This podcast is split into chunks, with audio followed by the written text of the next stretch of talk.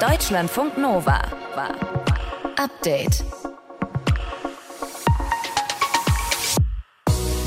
Wenn die Corona-Pandemie oder der Krieg in der Ukraine eines gezeigt haben, dann es ist wirklich ziemlich schwierig, sich auf mehrere Krisen gleichzeitig zu konzentrieren. Oder habt ihr euch in den letzten Monaten Gedanken zum Beispiel über HIV oder AIDS gemacht? Gestern ist die AIDS-Konferenz im kanadischen Montreal zu Ende gegangen. Wir haben mit Holger Wicht darüber gesprochen. Er ist Sprecher der deutschen AIDS-Hilfe. Covid hat wirklich äh, krasse Schäden angerichtet, weil einfach so viele Ressourcen reingeflossen sind, weil Gesundheitseinrichtungen komplett damit beschäftigt waren. Auch in Deutschland war es eine Zeit lang echt schwierig, einen HIV-Test zu bekommen, dann plötzlich. Wir klären in dieser Episode vom Update-Podcast am 3. August unter anderem, warum HIV eigentlich längst Geschichte sein könnte. Aber auch Corona geht ja ja weiter. Es gibt neue Corona-Regeln ab Oktober, zumindest so potenziell. Wir gucken unter anderem drauf, warum es keine Lockdowns geben soll und was stattdessen der Plan der Bundesregierung ist. Und bevor es kalt wird, will bestimmt auch der ein oder andere von euch noch gerne Urlaub machen. Ne? Und wie ihr da bei den Übernachtungen richtig Kohle sparen könnt, aber trotzdem in einem Schloss übernachten, das erfahrt ihr bei uns. Anke van der Weyer ist hier. Und Sonja Meschkat. Ihr hört zu? Das ist schön. Deutschlandfunk Nova. Die Corona-Pandemie. Sie ist immer noch bei uns, auch nach zwei Jahren. Wir gucken mal auf die aktuellen Infektionszahlen.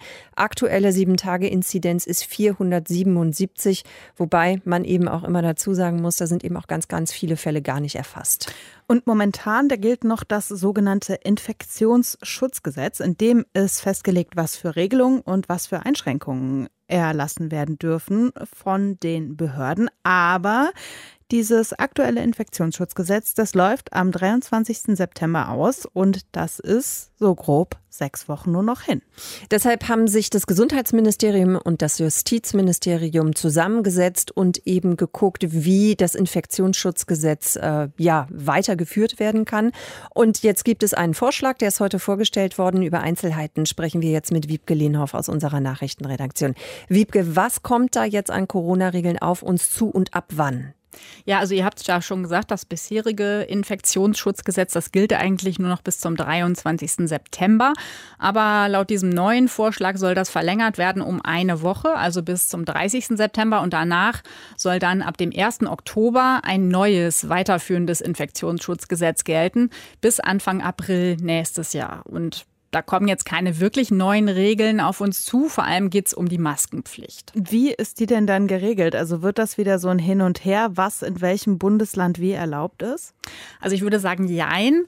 Also der Vorschlag, der sieht zum einen feste, bundesweit geltende Schutzmaßnahmen vor. Das wäre also eine Maskenpflicht beim Fliegen und im öffentlichen Fernverkehr, also in der Bahn. Außerdem soll gelten, wer in Krankenhäuser rein will, der oder die muss Maske tragen und einen Testnachweis vorlegen. Aus außer bei Behandlungen. Das gilt auch für Pflegeeinrichtungen und vergleichbare Dienste und auch für die Mitarbeitenden. Und eine Ausnahme von der Maskenpflicht und der Testnachweispflicht, äh, die gilt dabei nur für Menschen, die frisch geimpft sind oder genesen. Außerdem für Kinder unter sechs Jahren und für gehörlose oder schwerhörige Menschen und für Personen, die aus medizinischen Gründen keine Maske tragen können. Wie lange darf denn die letzte Impfung her sein, damit ich von dieser Masken- und Testpflicht befreit bin? Also deine letzte Impfung, die darf nicht länger als drei Monate her sein. Und übrigens, also in diesem Entwurf ist auch immer wieder von vollständig geimpften Personen die Rede. Da habe ich mich gefragt, was das eigentlich genau ist. Und da hat mir ein Sprecher des Bundesjustizministeriums gesagt, damit ist gemeint beide regulären Corona-Impfungen plus ein Booster. So, jetzt haben wir die bundesweiten Regelungen abgeklappert. Wie sieht es denn aus mit Regelungen potenziell für die einzelnen Bundesländer? Also die sind optional und da gibt es zwei Stufen, wenn die Länder das für notwendig halten. In der ersten Stufe können die Länder Regelungen beschließen, die nötig sind, um die Zitat Funktionsfähigkeit des Gesundheitssystems zu gewährleisten. Dazu zählt dann zum Beispiel eine Maskenpflicht auch im öffentlichen Nahverkehr, also Nahverkehr und nicht Fernverkehr, wie vorhin diese bundesweite Regelung, und auch eine Verpflichtung zu Tests in Gemeinschaftseinrichtungen wie Heimen, Haftanstalten, Schulen und Kitas. Und Schulen und andere Ausbildungseinrichtungen, die können auch eine Maskenpflicht verordnet bekommen ab dem fünften Schuljahr aufwärts, wenn nur so ein Präsenzunterricht möglich wäre. Zwei Stufen sagst du. Ab wann mhm. gilt dann Stufe zwei und wofür? Also Stufe 2 können die Länderparlamente der Bundesländer bei konkreter Gefahr für die Funktionsfähigkeit des Gesundheitssystems beschließen. Das wären dann zum Beispiel Maskenpflicht auch bei Veranstaltungen draußen, wenn kein Mindestabstand eingehalten werden kann, ohne Ausnahmen für Geimpfte, Genesene oder Getestete oder auch bei Veranstaltungen drinnen im Freizeit-, Kultur- und Sportbereich. Und die Bundesländer, die dürften dann auch Personenobergrenzen festlegen, also wie viele Menschen in einen Raum dürfen beziehungsweise an einer Veranstaltung überhaupt teilnehmen dürfen. So, jetzt ist die Sache aber erstmal noch, stand jetzt ein Vorschlag. Wie genau. geht die Nummer jetzt weiter? Also Ende August soll das noch vom Bundeskabinett beschlossen werden, nach momentanem Zeitplan. Und in der ersten Sitzungswoche im September könnte dann auch schon der Bundestag über diese Fortführung des Infektionsschutzgesetzes abstimmen. Das wird vermutlich noch Diskussionen geben. Zumindest gibt es zum Beispiel eine enttäuschte Reaktion von der baden-württembergischen Landesregierung, die sich offenbar da mehr Entscheidungsfreiheiten gewünscht hätte. Zum Beispiel 2G- oder 3G-Beschränkungen oder auch Kontaktbeschränkungen. Aber Bundesjustizminister Marco Buschmann und die FDP, die haben darauf bestanden, dass es keine Lockdowns mehr und auch keine Ausgangssperren mehr geben soll. Heute hat der Bundesgesundheitsminister Karl Lauterbach und Justizminister Marco Buschmann, sie haben zusammen einen Vorschlag vorgelegt, wie das Infektionsschutz Datenschutzgesetz zur Corona-Pandemie weiterlaufen soll. Ab 1. Oktober soll dieses neue Infektionsschutzgesetz gelten, wenn der Bundestag dem zustimmt. Die Infos, die hatte Wiebke Lehnhoff aus den Deutschlandfunk Nova Nachrichten. Deutschlandfunk Nova. Update. Surfen in Portugal, in den Weinbergen wandern, in Italien und sich den Bauch voll Pasta hauen. ja. ja, oder einfach nur in Griechenland am Strand liegen und äh, Feta inhalieren, Uso trinken. Vielleicht sieht euer Instagram-Feed gerade auch so aus, weil jetzt ist natürlich die Zeit, in der wirklich sehr viele Leute im Urlaub sind. Und was man auch sagen muss, wir leben ja gerade in Krisenzeiten, ne? Und das bedeutet auch, der Urlaub ist schon teurer geworden oder wird dann eben noch teurer. Die Preise für Hotels und Ferienwohnungen, Airbnb, sucht euch irgendwas aus. Es ist eigentlich alles insgesamt teurer geworden. Und die Inflation kommt dann eben auch noch oben drauf. Was also tun, wenn man günstig im Urlaub unterkommen möchte? Deutschlandfunk Nova Reporterin Min Tutran hat die Tipps am Start, ist jetzt bei uns in der Leitung. Einen Hallo. kann ich auf jeden Fall schon mal beisteuern, habe ich auch vor Zelten. Ja, ist tatsächlich immer noch eine der günstigsten Arten, im Urlaub unterzukommen. In meiner Kindheit, da hatten wir auch wenig Geld, aber meine Eltern haben uns Kinder einmal im Jahr ins Auto gepackt und dann sind wir nach Italien gefahren, nach Frankreich oder in die Niederlande und äh, haben da gezeltet äh, und sind dann ins Meer gefahren, haben nach Muscheln gesucht und Fische gefangen. Also war auch, auch sehr schön. Das geht tatsächlich auch sehr günstig. Also in Frankreich, da gibt es zum Beispiel die Camping Municipal. Also das sind von den Kommunen betriebene Campingplätze. Die findet man tatsächlich in den großen Campingplatzführern häufig gar nicht. Aber da gibt es auch sehr, sehr hübsche drunter. Die findet man auf camping, also camping-municipal.org. Die Seite ist leider französisch, aber für eine Karte mit den Plätzen sollten die Sprachkenntnisse dann doch reichen. Oder Google ähm, Translate regelt. Oder Google Translate regelt, genau. Da kann man schon ab 6 Euro pro Nacht sein Zelt aufstellen. Also schon sehr günstig. Das ist günstig, das stimmt. Wobei noch günstiger, glaube ich, wäre ja theoretisch Wildcamping. Ne? Also das Zelt einfach irgendwo aufstellen. Aber da wissen wir, muss man auch auf ein paar Sachen achten. Kann man nicht einfach Gen so machen. Ne? Ja, genau. Also in einigen Ländern ist das sogar verboten. Also in Deutschland bis auf so ein paar Ausnahmeregelungen ist es verboten. Zum Beispiel in den skandinavischen Ländern oder in Schottland kann man generell wild campen, aber auch da gibt es einige Regeln, die man da beachten sollte. Zum Beispiel darf man häufig in Naturschutzgebieten nicht wild campen. Jetzt muss man auch sagen, Camping ist natürlich auch so ein bisschen Geschmackssache. Ne? Ist mhm. jetzt je nach Isomatte auch nicht mega komfortabel das Ganze. Gibt es denn noch weitere günstige Orte, wo man schlafen kann mit, ich sag mal, einem Fest festen Dach über dem Kopf? Ich habe einfach mal auf Social Media gefragt, nach Inspiration gesucht und da kamen echt tolle Antworten auch zurück. Also zum Beispiel hat eine Person mir geschrieben, dass sie mit ihrer Familie oft das Haus von Bekannten im Schwarzwald kostenlos hüten durfte. Also da kann es sich auch mal lohnen, im Bekanntenkreis nachzufragen, wenn die in schönen Städten oder in schönen Gegenden wohnen, ob die mal irgendwo wegfahren und man dann runterfahren kann sozusagen. Und wer da kein Glück hat und keine bekannte schönen Urlaubsregion hat, kann es zum Beispiel auch über Wohnungstauschportale oder zum Beispiel sogar WG gesucht probieren und sich da zum Beispiel eine Untermiete für ein paar Wochen suchen. Und wer sich vorstellen kann, äh, für einen Tapetenwechsel auch mal ein bisschen zu arbeiten, der kann das sogenannte Wufen probieren. Oh, wofür steht das? Was ist das für eine Abkürzung? Genau, das schreibt sich W-W-O-O-F und ist kurz für Worldwide Opportunities on Organic Farms. Also da hilft man sozusagen ein paar Stunden bei der Arbeit auf Biohöfen und kann dafür kostenlos übernachten und bekommt auch Verpflegung. Also da gibt es auch einige Biohöfe in Deutschland, die das anbieten. Kann ja auch mal gut tun, statt vor dem Bildschirm zu sitzen, einfach mal so ein paar Stunden am Tag Heu zu schippen oder so und dann den Rest des Tages Ausflüge in die Umgebung zu machen. Und ja, wer keine Lust hat auf Arbeiten, aber Aktivurlaube mag, äh, wie zum Beispiel Wandern, der kann auch mal die Pilgerwege ausprobieren. Zum Beispiel den Jakobsweg in Spanien, ne? sehr bekannt. Den kann man auch nur in Teilen machen, wenn es einem zu lang ist. Da gibt es dann auf dem Weg öffentliche Herbergen und die sind sehr günstig. Da kostet die Übernachtung häufig nur 5 Euro. Was ist eigentlich mit äh, Jugendherbergen, Mintu? Wäre auch noch eine Möglichkeit, oder? Ja, eine sehr gute sogar. Also hier in Deutschland gibt es total schöne Jugendherbergen, auch am Meer, zum Beispiel an der Nord- und an der Ostsee. Viele Jugendherbergen sind inzwischen auch muss man sagen, viel besser ausgestattet und saniert worden. Also sind deutlich charmanter und komfortabler geworden, als wir das vielleicht noch von der Schulfreizeit in Erinnerung haben.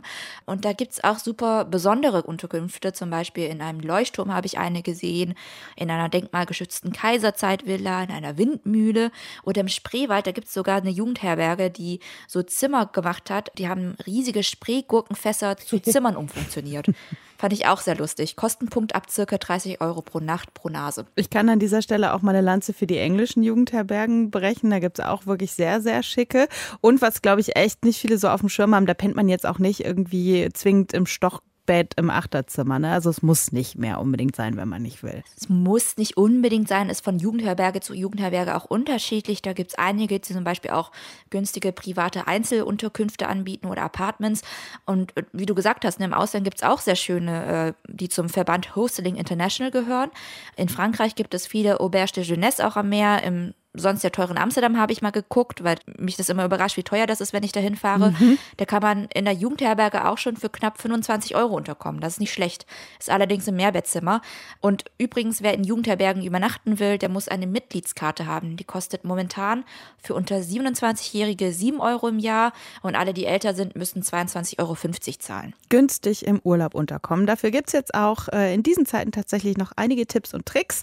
Die kamen von Deutschlandfunk Nova Reporterin Mintu Tran. Und mehr dazu, wie ihr mit wenig Kohle verreisen könnt, findet ihr auch wieder. Wir haben dazu einen Ab 21 Podcast gemacht. Könnt ihr entweder hören über deutschlandfunknova.de, über die DLF Audiothek oder über den Podcast-Anbieter eures Vertrauens.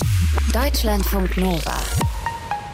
Update. Dieser Besuch hat hohe Symbolkraft und gleichzeitig ist er eine riesige Provokation und zwar für China. Ihr habt's mitbekommen, Nancy Pelosi war in Taiwan. Pelosi ist eine wichtige Politikerin in den USA und als Vorsitzende des US-Repräsentantenhauses eben auch die dritthöchste Politikerin des Landes. China ist überhaupt gar nicht begeistert von dem Besuch, weil China Taiwan als Teil von China ansieht. Als Antwort auf den Besuch von Nancy Pelosi wurde damit gedroht, Zitat, weitreichende Schießübungen zu machen, was auch immer das heißen mag. Für die Menschen in Taiwan ist es jetzt nichts Neues, von chinesischer Seite bedroht zu werden, aber die Intensität, die hat eben in den vergangenen Monaten nochmal deutlich zugenommen. Wir haben darüber gesprochen, wie die Menschen in Taiwan die Situation nachnehmen, und zwar mit Katharin Tai, die ist lange Korrespondentin in Taiwan gewesen und hat immer noch gute Beziehungen dahin. Katharin, die Menschen leben ja seit Jahrzehnten eben mit der Gefahr, dass China irgendwann nochmal angreifen könnte. Ist die Angst da jetzt nochmal gewachsen in der letzten Zeit oder haben die sich mehr oder weniger an diesen Zustand gewöhnt? Also ich glaube, das eine schließt das andere nicht aus. Also man muss auf jeden Fall sehen, dass ähm, bei diesen ewigen Drohungen auch über die Zeit hinweg, ähm, man kann sich da nicht immer jedes Mal kirre machen, ehrlich gesagt. Sonst wäre es einfach nicht möglich, so sein Leben zu leben. Das geht einfach gar nicht anders. Und auch dieses Mal ist es so, dass ich jetzt auch mehrfach von FreundInnen in Taiwan gehört habe, die sagen, naja, die Leute außerhalb von Taiwan, die sind viel gestresster und haben viel mehr Angst irgendwie als wir jetzt hier. Aber es ist auf jeden Fall so, dass die Sorge schon hochgegangen ist. Es gab im Oktober letztes Jahr, 2021, noch eine Umfrage, da hat man gesehen, dass nur 28 Prozent der Befragten in Taiwan geglaubt haben, dass China irgendwann Taiwan mal angreifen wird. Und über 60 Prozent haben gesagt, nee, glauben sie ja nicht. Aber das ist auch eine Zahl, die hochgegangen ist. Also man merkt schon, dass die Sorge ein bisschen größer wird. Und diese Drohgebärden, die es immer wieder gibt, sollen ja auch den Leuten Angst machen. Mhm. Das heißt, sich so Panik zu machen, jedes Mal panisch zu werden, spielt diesen Drohgebärden natürlich auch in die Hände, ähm, weil man dann mithilft, diese Drohkulisse aufzubauen. Verschiedene Länder haben Taiwan im Falle eines chinesischen Angriffs ja Unterstützung zugesagt stellt sich für uns so die Frage, wie sehr verlassen sich denn die Menschen im Land wirklich auf diese Unterstützungszusagen? Also ziemlich. Also tatsächlich ist die wichtigste Militärunterstützung erwartet man quasi von den USA, also so rein strategisch, weil ähm, die Tatsache, dass China nicht genau weiß, ob die USA Taiwan verteidigen würden oder nicht, ist wahrscheinlich der Hauptgrund, dass es bisher noch keinen Angriff gegeben hat, weil dadurch eben die Gefahr eines Krieges mit einer anderen Nuklearmacht besteht.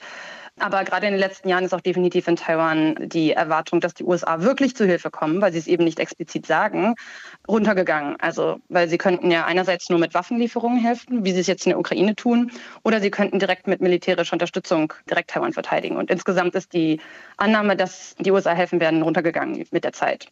Und deswegen gibt es eben auch Diskussionen ähm, über die Bereitschaft der taiwanesischen Streitkräfte, weil es eben Stimmen gibt, die dann sagen, wir müssen sicher gehen, dass wir uns nicht nur auf die USA verlassen, sondern auch sicher gehen, dass unsere Streitkräfte selber auch in der Lage sind, äh, China zurückzuschlagen und das chinesische Militär.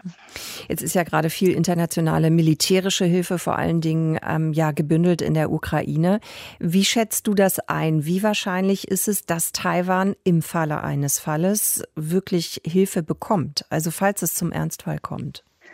Also rein strategisch muss man sagen, und die offizielle Linie der US-Regierung ist auch, die, dass China als die größere Bedrohung wahrnehmen, global als Russland. Also deswegen so rein, also aus US-amerikanischer Sicht ist das definitiv ein Faktor. Ich denke, bei anderen asiatischen Staaten wird das ähnlich aussehen, also zum Beispiel Japan oder Südkorea.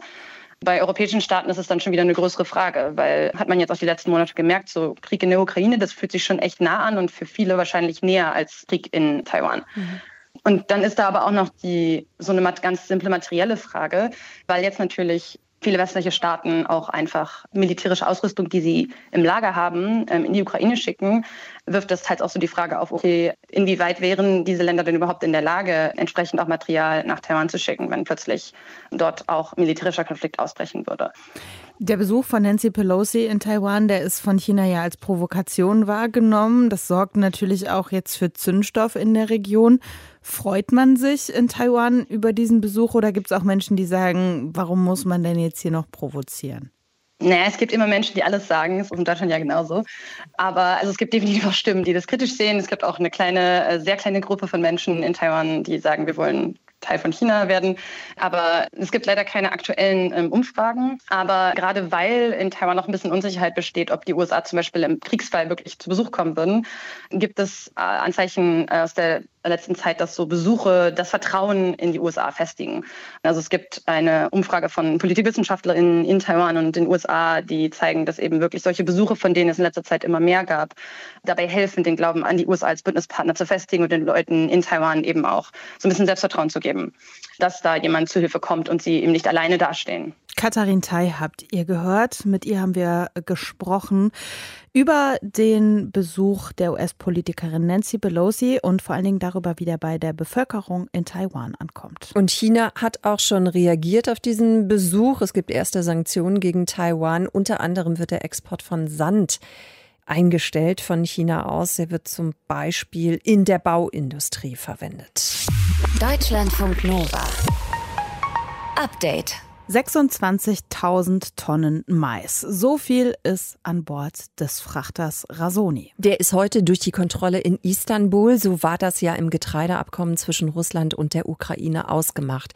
Dieses Schiff sei mit zwei Gütern beladen. Getreide und Hoffnung. So hat das UN-Generalsekretär Antonio Guterres gesagt. Hoffnung für die Länder, die auf die ukrainischen Getreidelieferungen angewiesen sind. Libanon zum Beispiel ist so ein Land. Und dort ist gerade unser Korrespondent Tino Spanhehl unterwegs, jetzt bei uns in der Leitung. Tilo, wie wichtig ist denn das Getreide aus der Ukraine für den Libanon so ganz generell? Also ganz generell ist das äh, Getreide für, aus der Ukraine und auch vor allem für den Libanon extrem wichtig, weil äh, nicht nur wird hier zu jeder Hauptmahlzeit Brot gegessen, sondern es ist eben auch so, dass hier ganz, ganz viel Brot gegessen wird und vor allem in den letzten Jahren deutlich mehr, denn viele Menschen, die aus Syrien, also aus dem Nachbarland geflüchtet sind nach Libanon, essen eben auch viel Brot und dadurch hat sich in den letzten Jahren der Weizenverbrauch, also wie viel hier an Weizen und Brot insgesamt gebraucht wird, ja, so etwa verdoppelt. Und von diesem vielen Weizen und dem vielen Getreide, was irgendwie hier im Libanon gebraucht wird, das äh, kommen wird zu 60 Prozent aus der Ukraine geliefert oder bezogen. Also sehr, sehr viel. Was bringt denn diese erste Lieferung jetzt? Also hilft die tatsächlich? Es ist ehrlich gesagt eher noch ein Tropfen auf den heißen Stein. Es ist eher gar nicht wirkungsvoll. Denn das Problem ist, bis der Mais hier verarbeitet wird, das dauert sehr, sehr lange, weil man muss sich vorstellen, im Libanon ist eine Wirtschaft und politische Krise äh, gerade im Moment und die ist sehr, sehr weitreichend. Das heißt, es gibt kaum Möglichkeiten, irgendwie diesen Mais ganz schnell zu verarbeiten und das auch dann alles zu lagern, sondern es wird eben eine Weile dauern. Und was man braucht, ist vor allem ganz, ganz viel Weizen. Und soweit ich weiß, sind es noch 16 Schiffe, die in der Ukraine voller Weizen liegen. Und die werden in der arabischen Welt ganz dringend benötigt. Jetzt hast du gerade gesagt, eigentlich würde Weizen benötigt. Auf dem Schiff ist Mais drauf. Du hast gesagt, der Mais ist schwierig zu verarbeiten im Moment äh, im Libanon. Warum fährt dieses Schiff denn dann eigentlich nach Libanon und nicht zum Beispiel nach Ägypten? Ja, sehr gute Frage. Das habe ich mich auch als erstes gefragt, als ich die Meldung gesehen habe, dass das hier bald in Tripoli landen wird, das Schiff. Ist es so, dass der Libanon, also wir müssen uns ja nochmal vor Augen führen, dieses Schiff kommt aus der Ukraine, es ist ein ukrainisches Schiff und es landet im Libanon. Und der Libanon ist das einzige Land in der arabischen Welt, das mit Getreide beliefert werden soll das eben sich ganz klar gegen den Angriffskrieg aus Russland ausgesprochen hat. Und äh, deswegen liefert äh, die Ukraine halt am liebsten in den Libanon. Was außer Getreidelieferungen würden denn jetzt mal mittel- oder längerfristig gesehen dem Libanon was bringen? Was bräuchten die noch?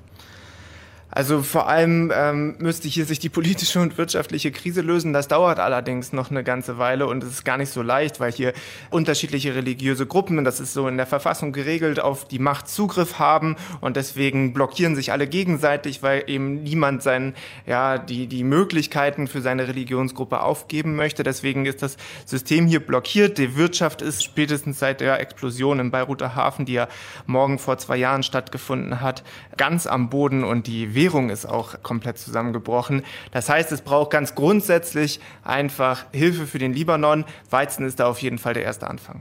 Du bist ja gerade selber auch äh, in Beirut. Wie wird denn diese Getreidelieferung diskutiert, so unter den Menschen, die da leben, aber auch in der Politik? Also ich habe gestern mit einem Bäcker gesprochen und für den ist diese Lieferung, jetzt, auch wenn es jetzt erstmal Mais ist, eine große Hoffnung, dass es bald besser wird. Weil es ist so, dass immer wieder die Bäckereien einfach gar kein Brot produzieren können. Und wenn sie dann Brot produzieren können, dann bilden sich lange Schlangen vor den Bäckereien. Und es kommt auch öfter zu Streitigkeiten. Zum Beispiel war das letztens in den sozialen Medien ging das hier rum. Das ist ein ehemaliges Mitglied des Parlaments vor einer Bäckerei die Waffe gezogen hat und die anderen Menschen vor Ort bedroht hat, weil er meinte, er müsste doch jetzt unbedingt vorgelassen werden und äh, man ließ ihn aber nicht vor, deswegen hat er dann eben dazu gegriffen, die Waffe zu ziehen. Und äh, das so so zugespitzt ist diese Situation eben schon, dass äh, Leute sowas machen und äh, das eben wird auch viel in den sozialen Medien diskutiert. Unser Korrespondent Thilo Spanhier war das. Er ist äh, für uns im Libanon und wir haben zusammen mit ihm darüber gesprochen, was die Getreidelieferungen aus der Ukraine für das Land bedeuten. Deutschlandfunk Nova. Update unsere Aufmerksamkeit, wenn es so um das Thema Krankheiten bzw. Infektionen geht. Die liegt gerade natürlich eher bei Corona oder bei den Affenpocken. Aber jetzt muss man auch sagen, wir können ja nicht irgendwie der einen Pandemie sagen, sorry, warte mal ganz kurz, komm bitte nächstes Jahr wieder. Passt gerade irgendwie nicht so gut. Das sagt zumindest der US-Chef-Virologe Anthony Fauci. You don't call a timeout on a pandemic In Montreal gab es deshalb jetzt die AIDS-Konferenz, bei der sich WissenschaftlerInnen, MedizinerInnen und Betroffene getroffen haben, um eben über die AIDS-Epidemie zu sprechen. Holger Wicht ist Sprecher der Deutschen AIDS-Hilfe und ist auch bei dieser Konferenz dabei gewesen, ist auch jetzt noch in Montreal. Herr Wicht, wo stehen wir denn eigentlich im Kampf gegen AIDS im Jahr 2022? Eigentlich könnte AIDS schon längst Geschichte sein, muss man ganz klar sagen. Wir haben eigentlich alles, was wir brauchen, um das in den Griff zu bekommen. Vor allem sehr, sehr wirksame Medikamente, sodass Menschen, die HIV haben, nicht mehr AIDS bekommen müssen. Die können ein ganz normales Leben führen. HIV ist dann auch nicht mehr übertragbar. Das sind die guten Nachrichten, aber die schlechten sind, dass immer noch 10 Millionen Menschen weltweit keinen Zugang zu diesen Medikamenten haben und dass auch Präventionsprogramme, wo das genauso ist, da wissen wir auch, wie es funktioniert, also wie wir Menschen helfen können, sich zu schützen, und dass die auch bei weitem noch nicht alle Menschen erreichen, die sie brauchen. Teilweise werden ja auch die stark betroffenen Gruppen immer noch krass verfolgt, also zum Beispiel schwule Männer in Russland, Menschen mit HIV werden krass stigmatisiert in vielen Ländern, auch in Deutschland noch teilweise. Und diese Hindernisse, die sind noch nicht weggeräumt und solange es das noch alles gibt, wird es auch weiter HIV-Infektionen und leider auch weiter die komplett vermeidbaren AIDS-Erkrankungen geben. Wir haben jetzt gehört, Covid hat schwere Schäden angerichtet, so bei den HIV-Programmen. Und die Erfolge der letzten Jahrzehnte sind in Gefahr, Millionen Menschen sind in Gefahr. Das heißt, wir müssen jetzt dringend wieder eine Schippe drauflegen und vor allem die internationalen Maßnahmen gut finanzieren. In diesem Jahr wird darüber entschieden und da muss Deutschland auch ordentlich nochmal eine Schippe drauflegen, was die Gelder für diese wichtigen Maßnahmen betrifft. Sie haben gerade die schwulen Männer in Russland erwähnt, die sich zum Beispiel anstecken. Wer sind denn die Menschen, die sich heute hauptsächlich noch mit HIV infizieren? das ist von Land zu Land völlig verschieden. In Deutschland zum Beispiel sind es überwiegend schwule Männer nach wie vor. In Afrika sind es überwiegend heterosexuelle Menschen und da vor allem junge Frauen und Mädchen, die dann nicht immer die Möglichkeit haben, sich zu schützen oder ähm, Aufklärungsmaßnahmen zu bekommen auch. Ne?